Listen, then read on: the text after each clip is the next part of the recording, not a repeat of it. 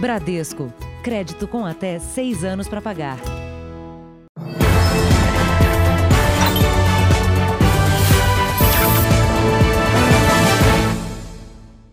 Olá, boa noite. Boa noite. A Polícia Rodoviária Federal apreendeu no interior de São Paulo duas cargas de cloridrato de cocaína avaliadas em quase 80 milhões de reais. Foram quase 600 quilos da substância, que é o resultado do primeiro refino da droga. Por isso, tem alto valor no tráfico. A droga estava armazenada em caixas no porta-malas deste carro. A apreensão foi durante uma fiscalização de rotina da Polícia Rodoviária Federal na rodovia Presidente Dutra, em Arujá, no interior de São Paulo. O motorista de 24 anos foi preso. A carga seria levada para o Rio de Janeiro. O homem preso não tinha passagem pela polícia e receberia 15 mil reais pelo transporte. O cloridrato de cocaína é a droga em um dos estados mais puros e com alto valor no mercado do tráfico.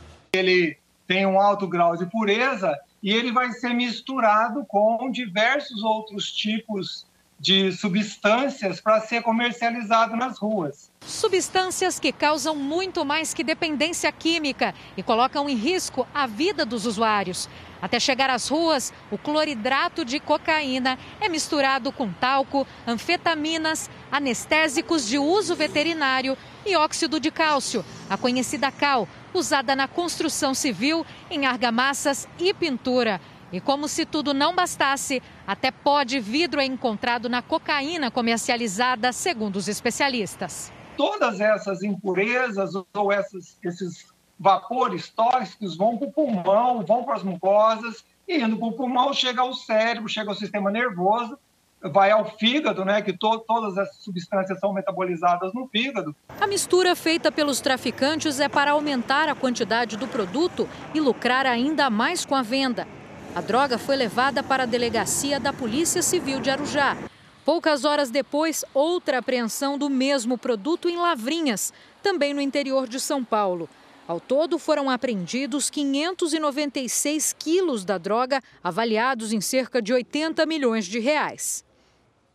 E agora há pouco, a Polícia Rodoviária Federal apreendeu mais 600 quilos de cloridrato de cocaína, que estavam em dois veículos na cidade de Resende, no Rio de Janeiro. Segundo a polícia, os veículos estavam em um mesmo comboio. Veja agora outros destaques do dia. Governo diz que o Renda Cidadã não vai furar o teto de gastos. Presidente Trump deixa o hospital e volta para a Casa Branca. Exclusivo: empresário denuncia tentativa de extorsão por policiais civis. Na série especial, os entregadores de delivery, um exército de um milhão de trabalhadores.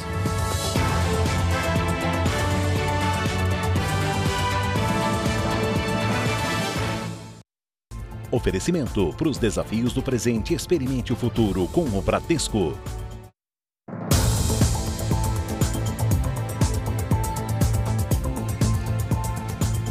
Em menos de 24 horas, dois policiais foram mortos por criminosos no Rio de Janeiro. Um deles foi assassinado na frente da filha de dois anos de idade. Só neste ano, 47 agentes de segurança morreram no estado. O policial civil foi morto na porta de casa. Jorge Batista Lira tinha 64 anos e estava com a filha de apenas dois anos quando foi baleado.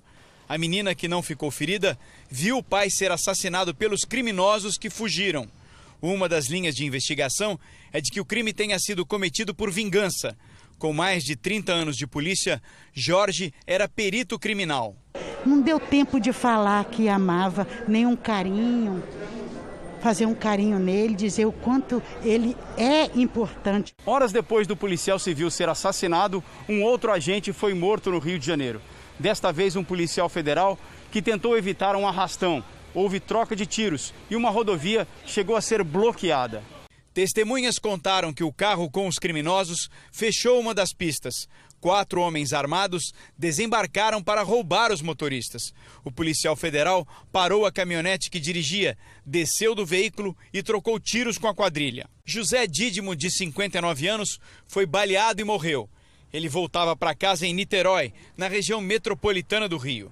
O policial federal aposentado trabalhava no Hospital Estadual Alberto Torres, em São Gonçalo, onde era um dos diretores da unidade.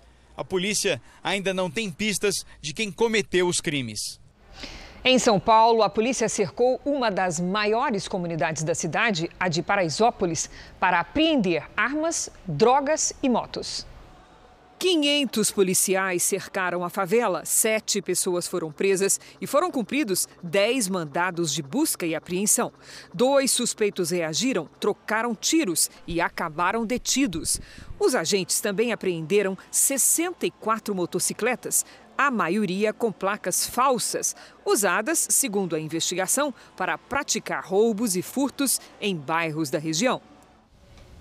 Flagrantes de aglomeração no Brasil no fim de semana. Um deles, em Minas Gerais, acabou em tragédia. Neste clube de Belo Horizonte, a piscina estava lotada. Quando os policiais chegaram, uma jovem tinha acabado de se afogar.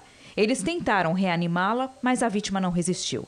O clube foi interditado por violar regras sanitárias. Não havia obediência a nenhuma das normas especificadas por, eles, por esse protocolo e pelo decreto de reabertura dos clubes. Ainda em Belo Horizonte, uma multidão tomou conta da rua.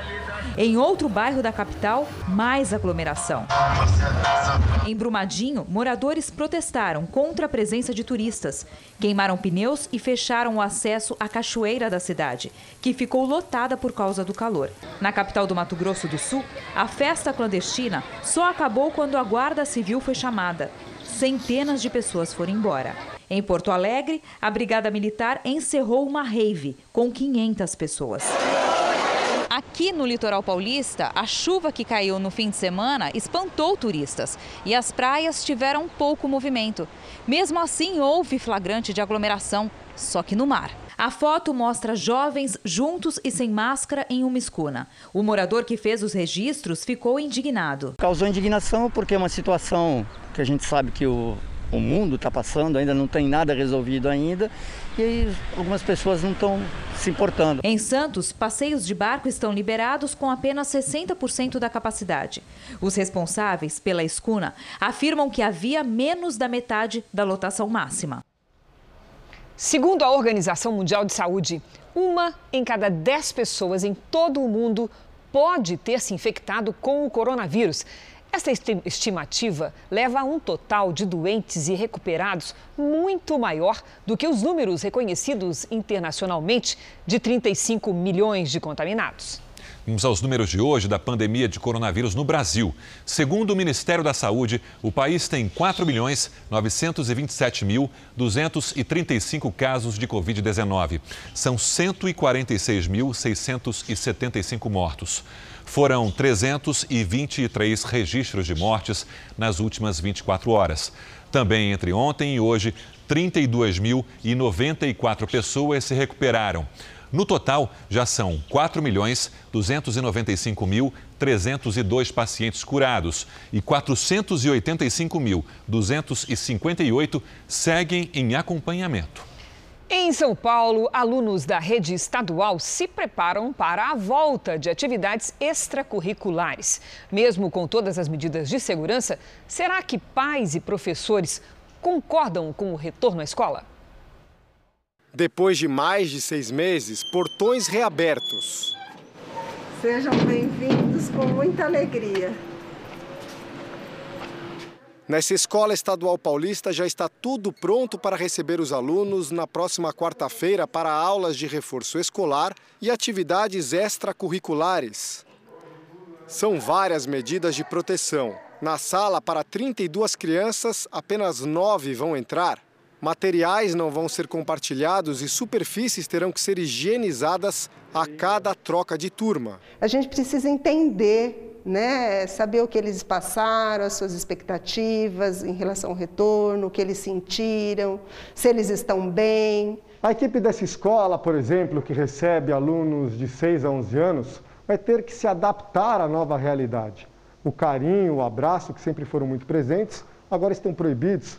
Para compensar, eles prometem muita conversa de forma leve. Os professores também vão ter que tratar de forma diferente situações comuns. Alunos que sentirem dor de cabeça, tiverem febre ou mal-estar, agora vão ter que ser isolados e trazidos para essa sala de acolhimento. A mãe da Bia está empolgada com a reabertura gradual das escolas. Vamos conseguir aí com que ela retome um pouco da rotina dela e eu um pouquinho da minha.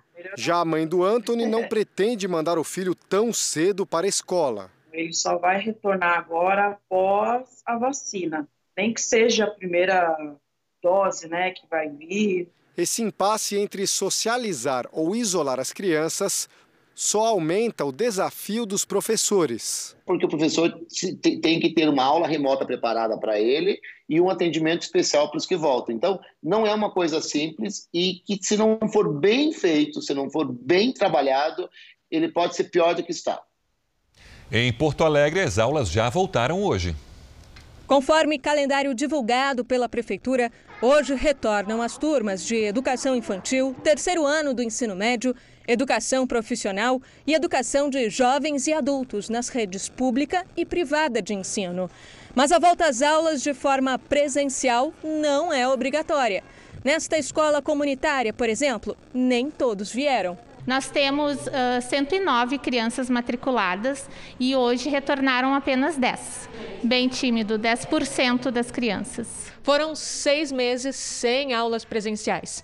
Agora, com autorização do governo gaúcho, as instituições podem voltar se seguirem uma série de protocolos sanitários, como não exceder 15 alunos por turma e máscara obrigatória para alunos a partir dos 12 anos e para os funcionários. Já o transporte escolar pode ser utilizado, desde que limitado a 50% da capacidade do veículo. Todas as pessoas que acessam o espaço da escola, a gente verifica a temperatura. A Secretaria da Educação de Porto Alegre ainda não tem um levantamento a respeito de quantas instituições funcionaram hoje, mas admite que houve problemas.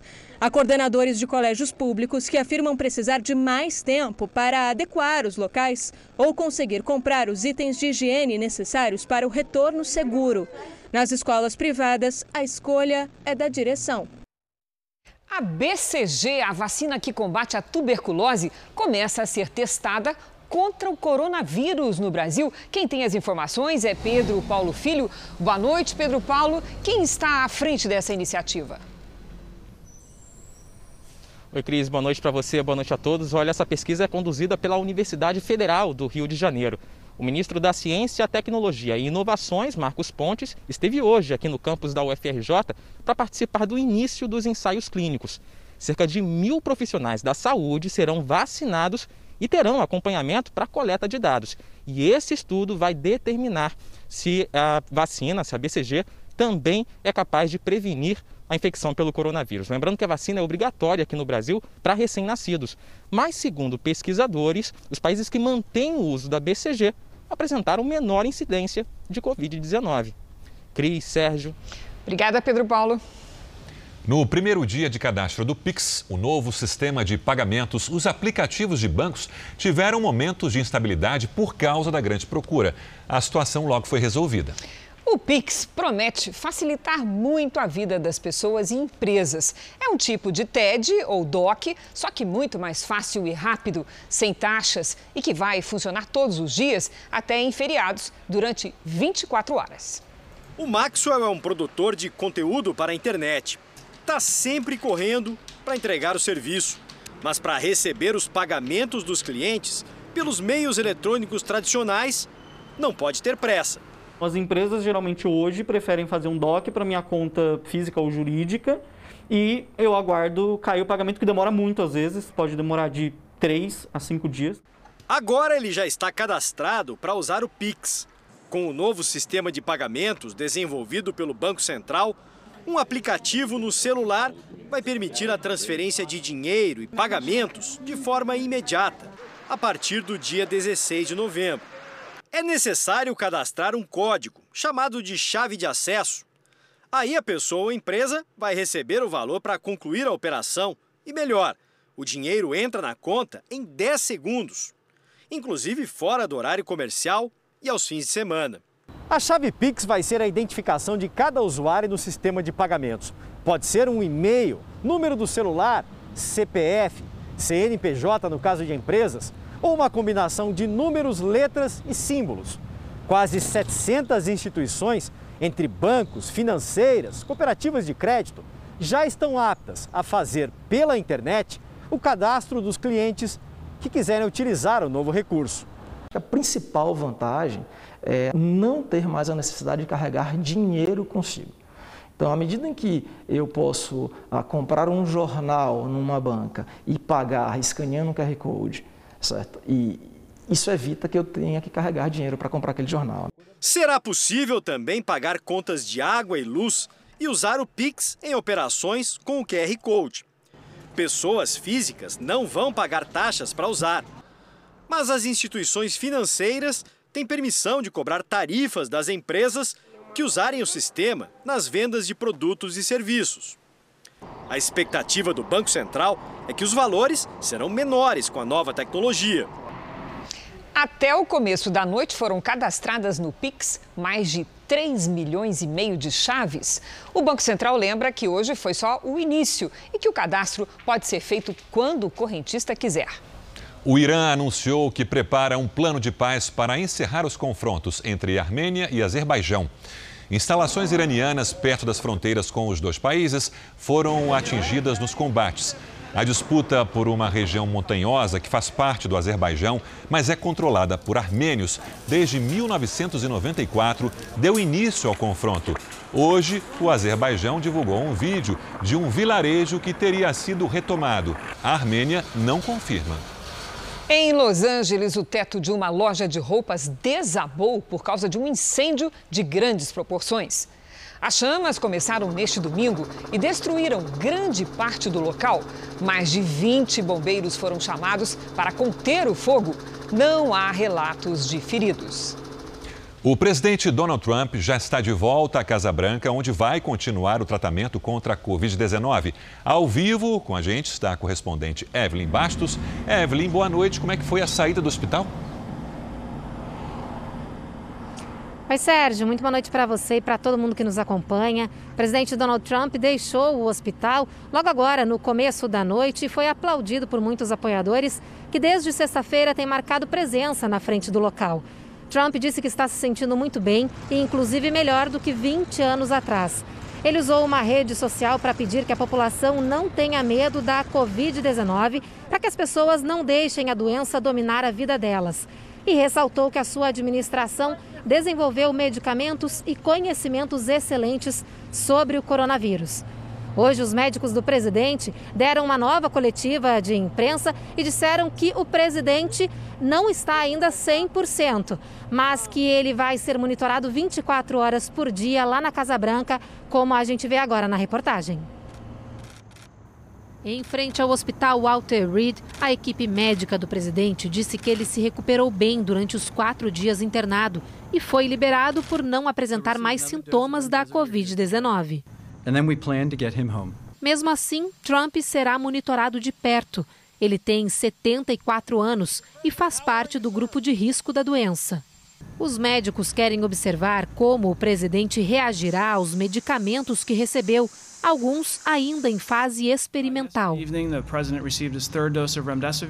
Trump foi internado na sexta-feira após precisar de suporte de oxigênio na Casa Branca. Desde então, ele teve febre, fadiga e congestão. O próprio presidente divulgou que não esteve bem nos primeiros dias. De volta à Casa Branca, ele se juntou à primeira-dama Melania, que teve apenas sintomas leves da doença e está em quarentena.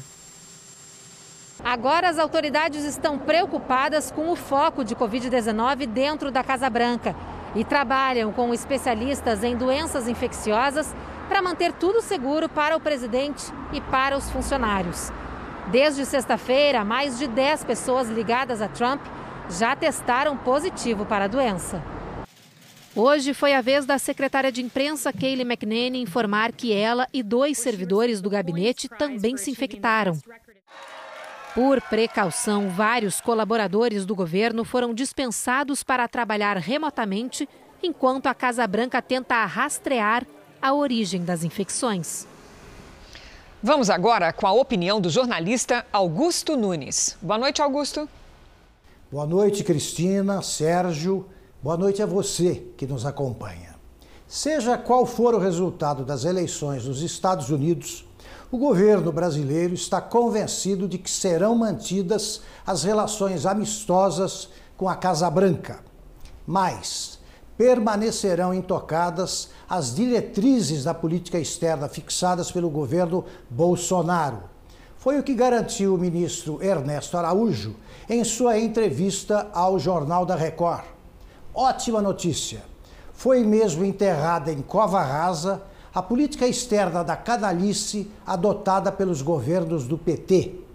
Entre a posse de Lula em janeiro de 2003 e o impeachment de Dilma Rousseff, o governo brasileiro não perdeu nenhuma chance de reafirmar a opção preferencial pela infâmia. Ajoelhou-se, por exemplo, diante da arrogância de tiranetes sul-americanos. Curvou-se às vontades do venezuelano Hugo Chávez. Prestou vassalagem à ditadura cubana. Patrocinou genocidas africanos e aliou-se a muitas outras obscenidades internacionais. Esses tempos vergonhosos acabaram. A política externa agora se orienta pelos interesses da nação e por valores morais que jamais serão revogados. Ainda nesta edição, o idoso que ia à farmácia morre em tiroteio entre policiais e traficantes no Rio. E também, na série especial, o entregador de delivery, uma profissão em alta, com quase um milhão de trabalhadores no Brasil.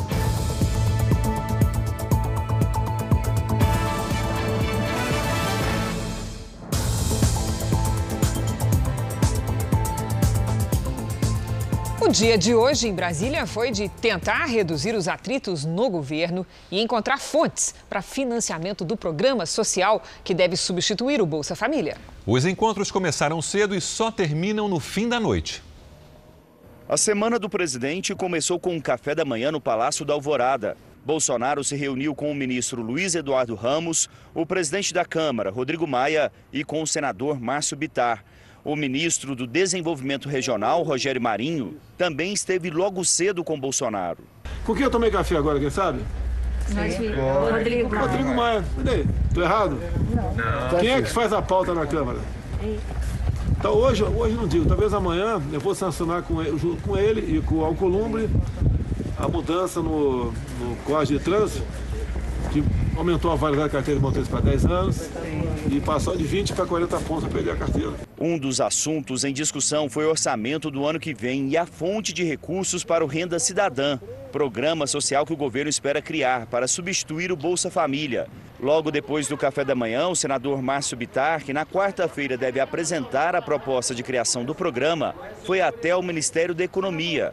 A conversa com o ministro Paulo Guedes foi uma forma de demonstrar que o teto de gastos será respeitado. Não vou entrar em nenhuma ideia uh, do, de onde e como o renda uh, vai ser financiado, a não ser afirmar que é uma decisão de todo mundo, liderado pela equipe econômica, pelo ministro Paulo Guedes, que a solução, qualquer que seja, ou quaisquer que sejam elas, é, será dentro do teto.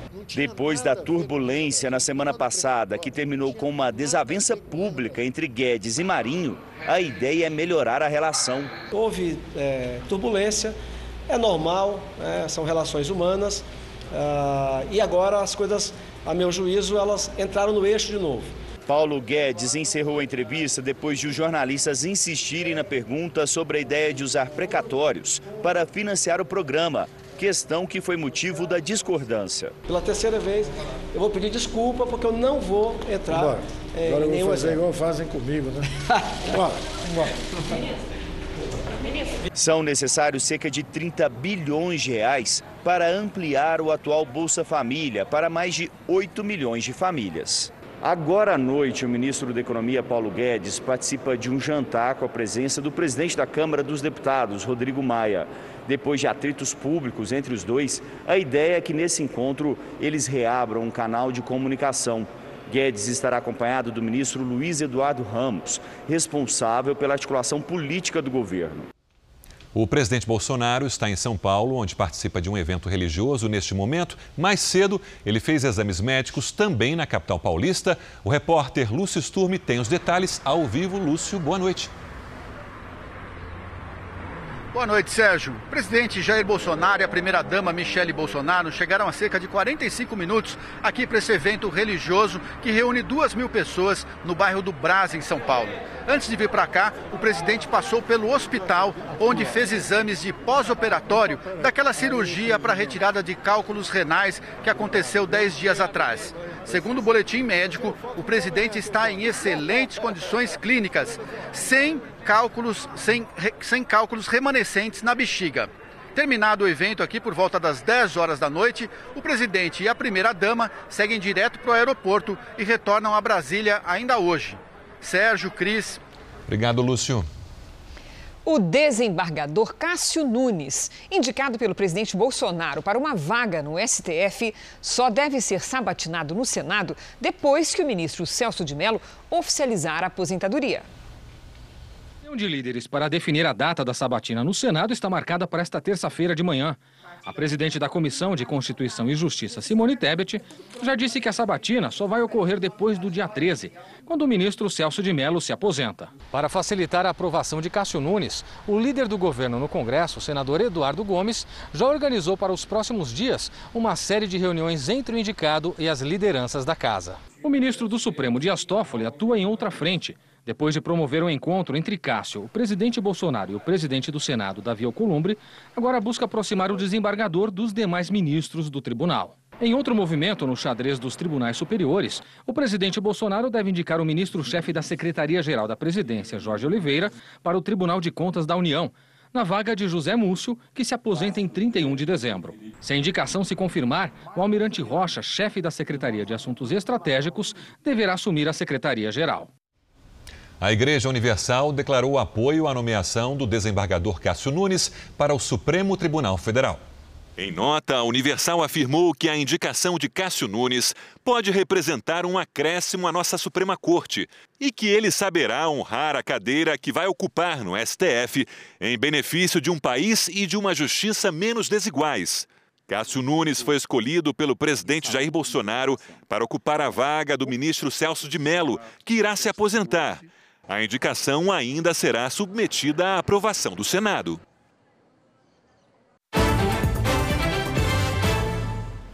A oferta de investimentos no Brasil tem crescido nos últimos anos e, além dos bancos, há também as financeiras e corretoras. Está conosco a Patrícia Lages. Boa noite, Patrícia. Para quem vai investir, quais são as principais diferenças entre essas instituições?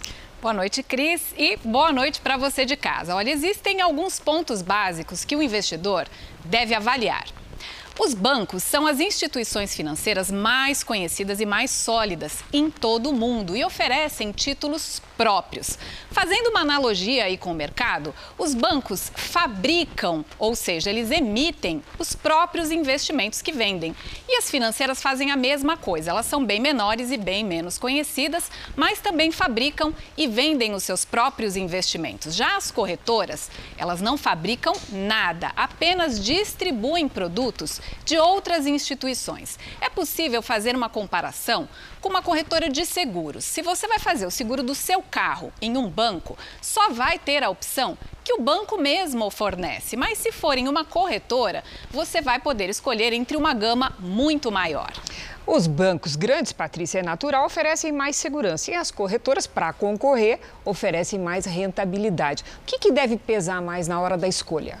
Olha, o que deve pesar mais, Cris, é o perfil de cada investidor. Os investimentos funcionam assim como uma balança, né? Quanto mais segurança, menos rentabilidade. Quanto maior a rentabilidade, a segurança cai né? e maior o risco. É bom saber que os investimentos em renda fixa, por exemplo, até 250 mil reais, têm a proteção do FGC, que é o Fundo Garantidor de Créditos. E isso vale tanto para os bancos grandes quanto para as financeiras.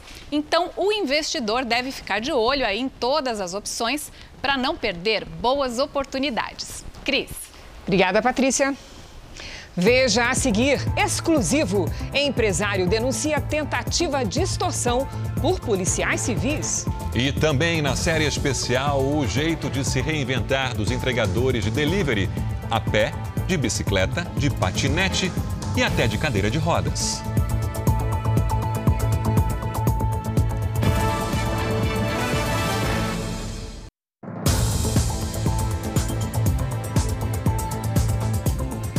O Supremo Tribunal Federal vai julgar nesta quinta-feira o recurso da Advocacia Geral da União que pede que o presidente Bolsonaro deponha por escrito no inquérito da suposta interferência na Polícia Federal.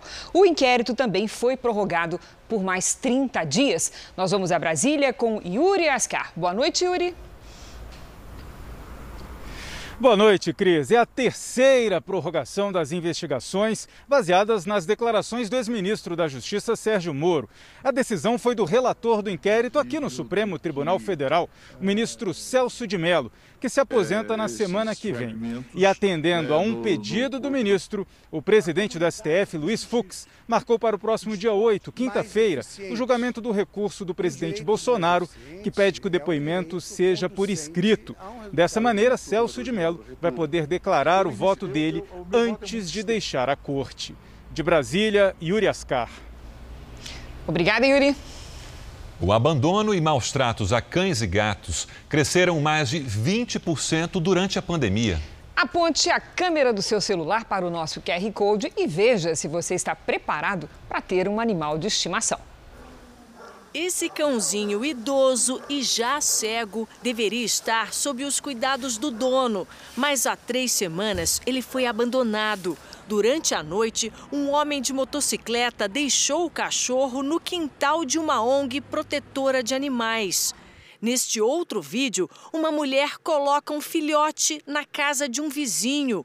Outros levam os animais no carro para deixar mais longe. Esse cachorro correu atrás do veículo após ser abandonado. Ele foi resgatado, cuidado e em breve estará disponível para adoção. Já o dono deverá responder por maus tratos. Conseguiram pegar a placa do carro, foi feito um boletim de ocorrência e ele vai responder criminalmente. Juliana conta que casos como esse se tornaram cada vez mais frequentes. Eu recebo em média uns 200, umas 200 WhatsApps por dia pedindo para resgatar pessoas que não, não têm os animais e não querem mais ficar, não podem mais ficar. E o abandono cresceu demais. Só esta ONG registrou que o número de abandonos triplicou durante a pandemia. Em todo o estado de São Paulo, foram mais de 10 mil denúncias de maus tratos a animais entre janeiro e setembro, um aumento de 21,7% em relação ao mesmo período do ano passado. De acordo com a Comissão de Proteção e Defesa Animal da OAB, a situação se repete em todo o país. As pessoas com problemas financeiros, econômicos por conta da pandemia, muitas vezes entendem que o elo mais fraco tem que ser abandonado, e muito pelo contrário. No fim de setembro, a legislação para quem abandona ou maltrata animais ficou mais rígida. Se a pessoa, por qualquer motivo, abandonar aquele animal sem lhe prestar a devida assistência ou de qualquer maneira incorrer em maus tratos, ela vai responder por uma pena de reclusão de 2 a 5 anos, mais multa e pode, sem dúvida, sofrer aí a perda da guarda do animal ou a possibilidade de ter um outro animal por alguns anos. Policiais civis tentaram extorquir 650 mil reais de um empresário durante uma operação em Mogi das Cruzes, na Grande São Paulo. O empresário não era alvo da busca e apreensão. Mesmo assim, foi ameaçado e permaneceu na viatura por 12 horas. Só que tudo foi registrado por câmeras de segurança e áudios no celular. A reportagem exclusiva é do Núcleo de Jornalismo Investigativo da Record TV. Há mais de um mês, este empresário é ameaçado. Hoje eu tenho medo de sofrer um atentado, de sofrer uma emboscada deles mesmos. Ao menos três policiais civis desta delegacia em São Paulo estariam por trás de uma tentativa de extorsão de 650 mil reais.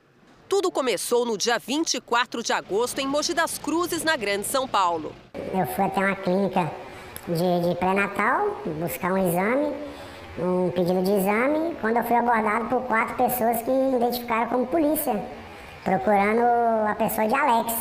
Eu me identifiquei, falei que aquela pessoa não era, não era Alex, dei minha habilitação de imediato para eles.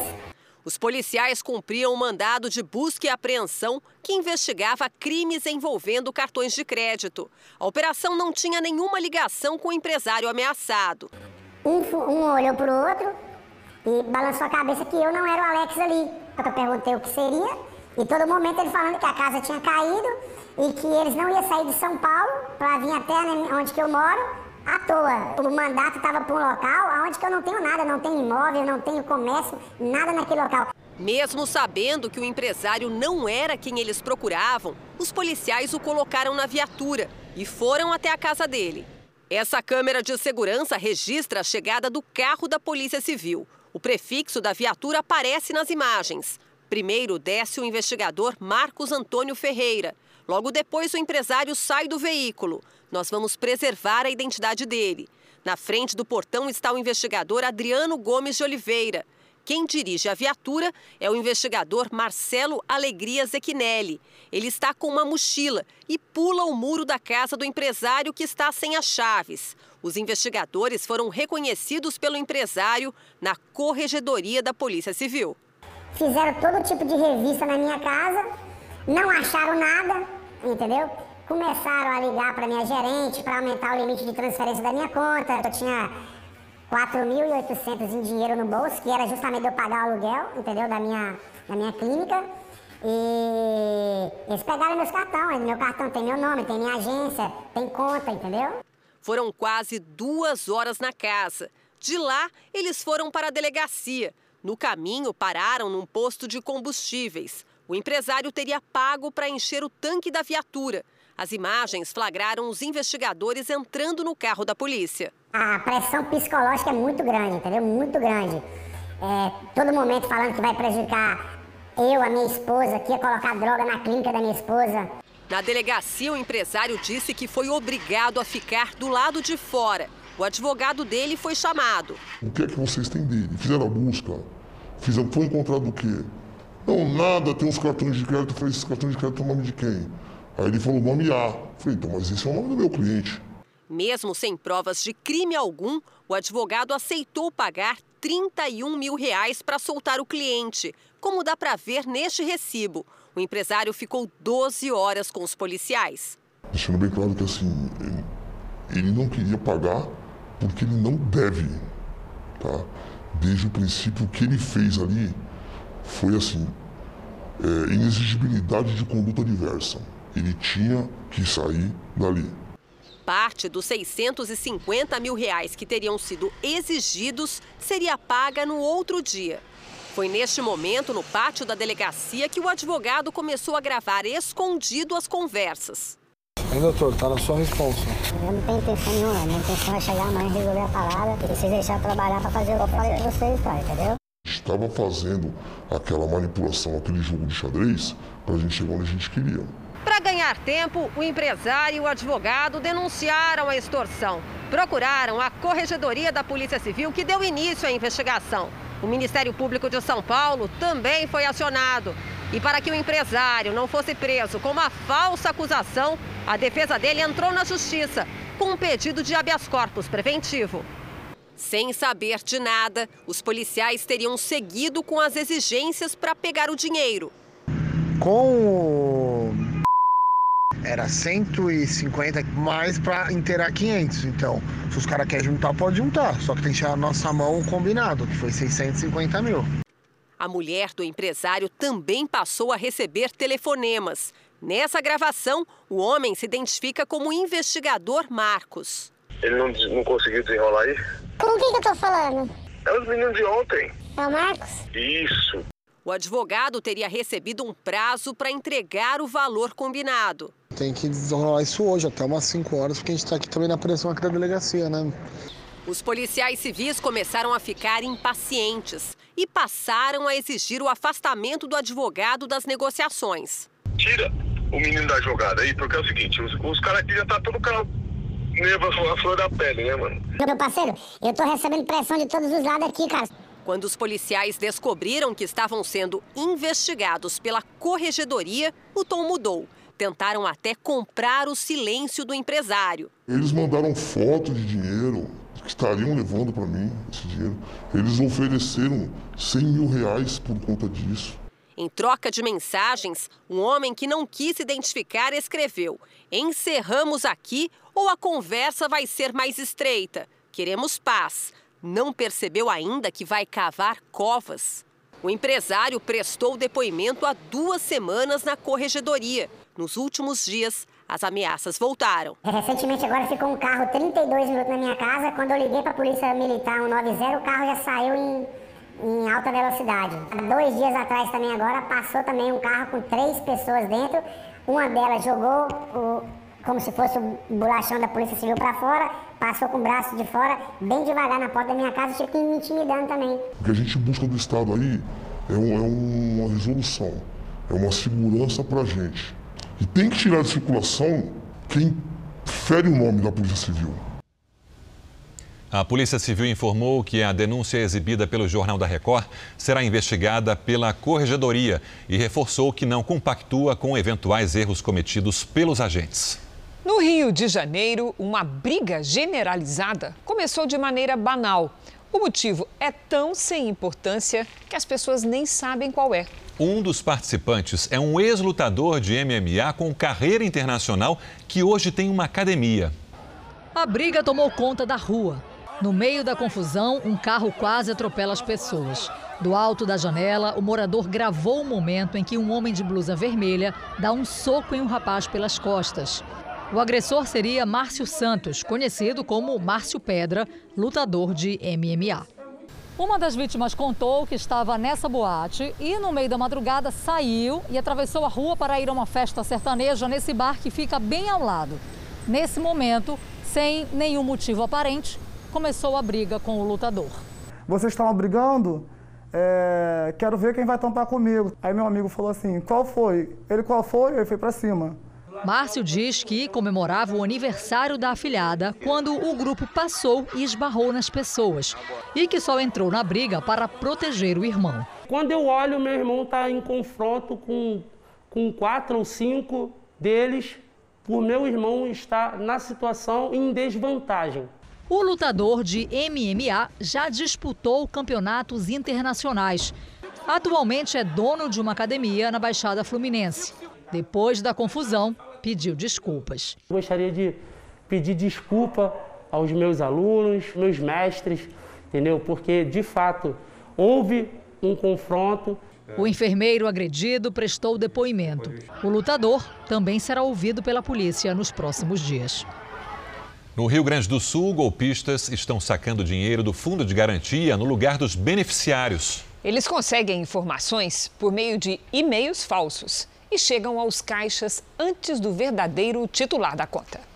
O saque do FGTS seria um alívio, mas quando o Marinês foi até a agência da Caixa, recebeu uma notícia revoltante. Fiquei na fila, né, esperando três horas até ser atendida. E quando a funcionária me atendeu, ela disse que já tinha sido sacado em São Paulo. E não foi eu que saquei, nem tive em São Paulo, né? O saque emergencial de R$ 1.045 foi liberado para trabalhadores com saldo ativo ou inativo do FGTS. Só que estelionatários têm aplicado golpes nessas contas. Para receber o benefício, basta baixar o aplicativo da Caixa e fazer um cadastro, informando nome e CPF. Uma senha é criada na hora e um código de acesso é enviado ao número de telefone ou e-mail informado. Depois disso, o saque é autorizado e o dinheiro pode ser retirado em qualquer agência. Segundo especialistas, como o programa não solicita a confirmação da identidade, os golpistas sacam ou transferem o dinheiro com facilidade. Basicamente, você com o CPF da pessoa, você criando ali um e-mail falso, você consegue ter acesso aos dados. É possível já acabar utilizando o dinheiro, acabar furtando o dinheiro ali da pessoa. A Caixa Econômica Federal informou que monitora os casos suspeitos e bloqueia contas com indícios de fraude. As vítimas precisam procurar uma agência e informar o ocorrido. Se o saque fraudulento for comprovado, o dinheiro é devolvido. A Caixa ainda recomenda que os trabalhadores utilizem apenas os canais oficiais do banco um alerta para as pessoas que têm o FGTS para receber e não foram ver. Tanta gente que está necessitado desse dinheiro, né? Dona Marinês Pereira foi orientada a fazer um boletim de ocorrência e encaminhar para a Caixa. Se comprovada a fraude, ela terá o dinheiro de volta. Um idoso que ia à farmácia morreu durante um tiroteio entre policiais e traficantes numa comunidade no Rio de Janeiro. Barricadas fecharam os acessos à Vila Aliança na zona oeste do Rio para dificultar a circulação dos policiais. Foram usados caminhões, ônibus e obstáculos de entulhos e vergalhões. A polícia foi recebida a tiros na chegada à comunidade. Um dos blindados empurrou um dos veículos que serviam de barreira. Os passageiros desse ônibus tiveram que ficar no chão para se proteger. A tensão durou toda a manhã. Um suspeito de pertencer ao tráfico de drogas morreu no confronto. E um morador foi baleado quando atravessava a rua em direção a uma farmácia. O eletricista Jorge Fernandes tinha 61 anos. Ele ainda foi levado ao hospital, mas não resistiu ao ferimento. A ação foi comandada pela Coordenadoria de Recursos Especiais, a tropa de elite da Polícia Civil, e tinha o objetivo de cumprir mandados de prisão contra traficantes de drogas ligados a uma facção criminosa de São Paulo.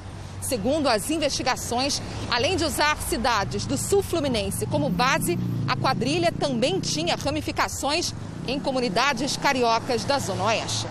Há menos de duas semanas, os policiais descobriram uma refinaria de drogas explorada pela quadrilha no município de Volta Redonda, no sul do estado. Hoje, policiais prenderam um suspeito e também apreenderam armas, munição e radiocomunicadores usados pelo tráfico. A temperatura amena em algumas áreas do Sudeste no fim de semana deu lugar a uma segunda-feira bem quente. Assunto para nossa Lidiane Sayuri. Boa noite, Lid. Vem mais calorão por aí?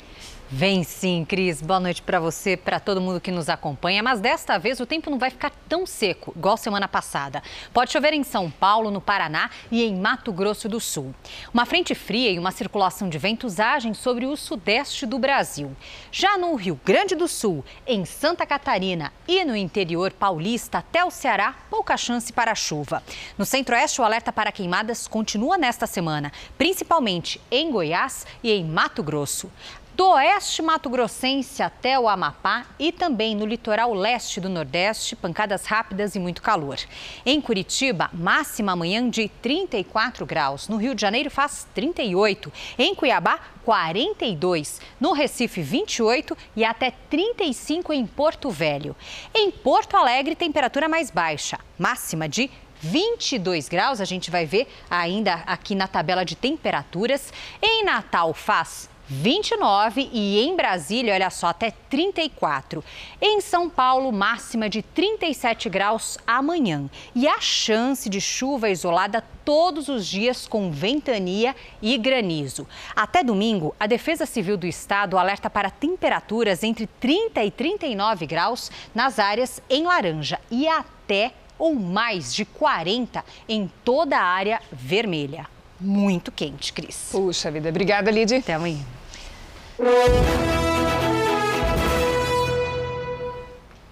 Pesquisa do Instituto Real Time Big Data, encomendada pela Record TV, mostra Celso Russomano e Bruno Covas à frente na corrida eleitoral em São Paulo. Celso Russomano aparece com 27% das intenções de voto. O atual prefeito, Bruno Covas, tem 20%. Os dois disputariam o segundo turno. Guilherme Boulos tem 9% e Márcio França, 8%. Andréa Matarazzo, Gilmar Tato e Arthur Duval vêm a seguir, com 2% cada. Com 1% aparecem Joyce Hasselman, Levi Fidelix e Orlando Silva. Não pontuaram Antônio Carlos, Marina Elou, Felipe Sabará e Vera Lúcia. Brancos e nulos somaram 19%. Não souberam ou não responderam 8%. O Instituto Real Time Big Data fez 1.200 entrevistas entre os dias 30 de setembro e 3 de outubro. A margem de erro é de 3 pontos e o nível de confiança da pesquisa é de 95%. No Rio de Janeiro, o ex-prefeito Eduardo Paes e o atual Marcelo Crivella estão na liderança da pesquisa Real Time Big Data, também encomendada pela Record TV. Eduardo Paes tem 26% das intenções de voto. Marcelo Crivella, que disputa a reeleição, aparece com 17%. A delegada Marta Rocha com 10% e Benedita da Silva com 9% vem a seguir. Depois aparecem Bandeira de Melo com 5%, Renata Souza com 3% e Clarissa Garotinho com 2%. Ciro Garcia, Fred Luiz, Luiz Lima e Paulo Messina têm 1% cada. Glória Heloísa, Henrique Simonari e Suede não pontuaram. Brancos e nulos somaram 13%. 11% não souberam ou não responderam. O Instituto Real Time Big Data ouviu 1.200 eleitores do Rio de Janeiro entre os dias 28 e 30 de setembro. A margem de erro é de 3 pontos percentuais, com o nível de confiança da pesquisa em 95%. Vamos agora aos números da pesquisa para a eleição municipal em Palmas, no Tocantins. Cíntia Ribeiro lidera com 30% das intenções de voto na capital do Tocantins. O professor Júnior Gel tem 13%. Eli Borges aparece com 9% e Wanda Monteiro com 8%. Marcelo Leles e Tiago Amastandrino têm 6% cada. Barizon, 4% e Alain Barbiero, com 2%, aparecem a seguir. Max Dornelles, Vilela do PT e Dr. Joaquim Rocha estão com 1%. Professor Basoli não pontuou. Brancos e nulos somaram 10%, 9% não sabem ou não responderam. O Instituto Real Time Big Data ouviu 800 eleitores de Palmas entre os dias 29 e 30 de setembro. A margem de erro é de 4 pontos e o nível de confiança da pesquisa é de 95%. Subiu para nove o número de mortos pela tempestade Alex, que atingiu a França e a Itália no fim de semana. As equipes dos dois países ainda buscam por 20 desaparecidos. As fortes chuvas destruíram casas e rodovias na região dos Alpes. Outras casas ficaram submersas. A Riviera Francesa também sentiu os danos da tempestade, que já é considerada a mais destruidora em 100 anos. A China chegou à marca de 50 dias sem nenhuma nova contaminação local de coronavírus. Da Ásia, quem tem os detalhes é a nossa correspondente Silvia Kikuchi. Silvia, bom dia. Boa noite, Sérgio. Boa noite, Cris. Boa noite a todos. Os dados são do último balanço do governo chinês, que diz que houve 20 novos casos em 24 horas, mas todos de pessoas que chegaram do exterior. Os chineses têm lotado aeroportos, estações de trem e outros meios de transporte para viagens de longa distância em comemoração a um feriado nacional de uma semana. Muitas pessoas temem que as aglomerações possam provocar um novo, um novo surto da doença. O feriado termina na quarta-feira. Sérgio, Cris. Obrigado, Silvia. Três virologistas ganharam o Prêmio Nobel de Medicina por descobrirem o vírus da hepatite C, doença considerada um problema mundial. Os americanos Harvey Alter e Charles Rice e o britânico Michael Houghton descobriram o vírus há mais de 30 anos. Segundo a Academia Sueca, é preciso tempo para se comprovar a importância de uma descoberta. Essa, por exemplo, ajudou a salvar milhões de vidas. Hoje, a hepatite C é diagnosticada por exames de sangue e tratada com medicamentos. Cada um vai ganhar o prêmio equivalente a 2 milhões e 100 mil reais. 2020 tem sido um desafio, hein, Cris? Agora, se tem um setor que não viu crise e nem parou um minuto sequer, foi o dos aplicativos de delivery. O número de entregadores disparou. Eles saem às ruas de moto, de bicicleta, a pé, como você vê agora na nossa série especial.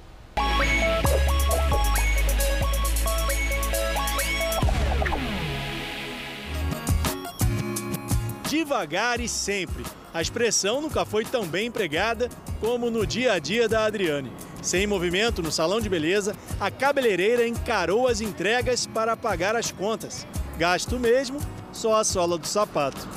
Foi a minha única opção, né? Porque como eu não tenho condições de estar comprando uma bicicleta ou qualquer outro tipo de transporte, eu resolvi não reclamar e fazer acontecer. Fácil não é, né? Mas para a gente ver as coisas acontecer, a gente tem que dar o primeiro passo. E eu não dou só um, eu dou vários. Pablo adaptou o meio de transporte. A bicicleta motorizada aumentou a velocidade das entregas e o rendimento. O lucro já ajuda no aluguel. Tivemos que nos reinventar. E o que, que acontece? É, como nós não tínhamos bicicleta, eu tive que pegar a do meu filho, o Aro 20, que é a bicicleta infantil pequena. Trabalhei cerca de 15 a 20 dias nela, consegui o dinheiro, uma parte para comprar uma maior. Comprei uma Aro 29 e após mais ou menos uns dois meses, aí eu consegui comprar essa motorizada. Adriano gasta mais e cansa menos. Preferiu alugar um patinete no lugar de uma bicicleta. Prefiro o patinete para não ter esse esgotamento corporal, para não cansar tanto. Tiago fez um caminho diferente. Sempre carregou o peso de trabalhar muito e ganhar pouco. Como o catador, puxava 140 quilos de material reciclado por dia nesse carrinho. Mas aí veio a pandemia da Covid-19 e o catador virou entregador. Mudou a atividade, o rendimento e a rotina. O que melhorou? A saúde, eu carrego menos peso e sobra um pouco mais de dinheiro no final do mês. O trabalho continua na palma da mão, mas no lugar das latinhas e dos recicláveis, um telefone celular. Pelo aplicativo, Tiago recebe em média 12 pedidos de entrega por dia. E apesar do volume de trabalho ter aumentado, o peso que carrega nas costas diminuiu. A mochila é grande, mas pesa 10 vezes menos do que o carrinho com material reciclado. Exige disposição pedalar de 4 a 6 horas seguidas, mas o Tiago vai continuar nesse caminho, pelo menos enquanto o bolso exigir e a saúde permitir. Durante a pandemia, a lista de entregas não para de crescer.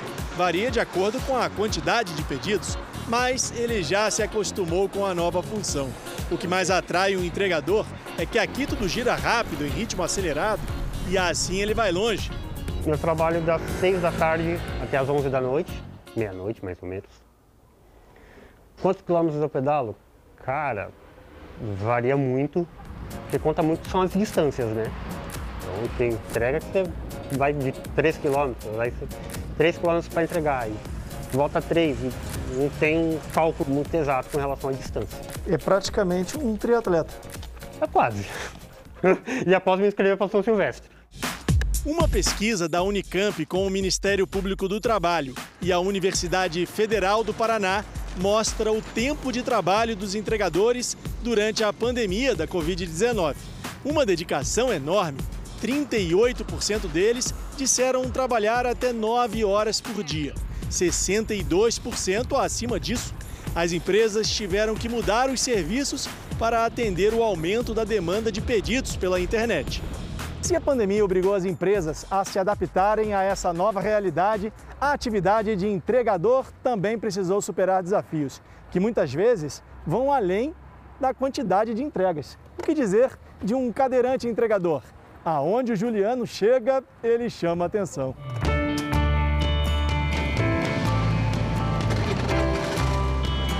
Juliano era feirante e usava a moto para o lazer.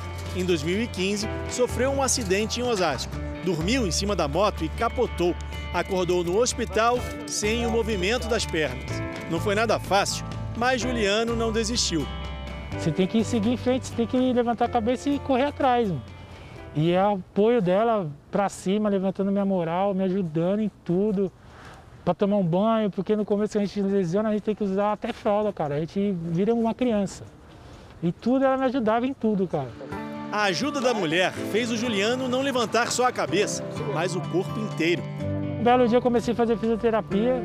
E aí um belo dia eu levantei para a cama, olhei para a cadeira, eu falei assim, meu, você, se eu vou ter que viver com você, você vai ter que me levar para onde for. Eu quero ver se você vai aguentar comigo, porque eu vou aguentar com você. Eu quero ver até onde você vai. E a cadeira de roda passou a ser a, a, de, a cadeira de roda virou minha, minha, minha parceira, minha, minhas pernas. Vou para tudo quanto é lugar. Vou para jogo, volto duas horas da manhã de jogo de condução. Não tô nem aí. Onde tiver que eu vou, não tenho dificuldade. Se tá a calçada tá ruim, vou pra rua. Os carros tá me vendo, peço para Deus me proteger e vamos embora.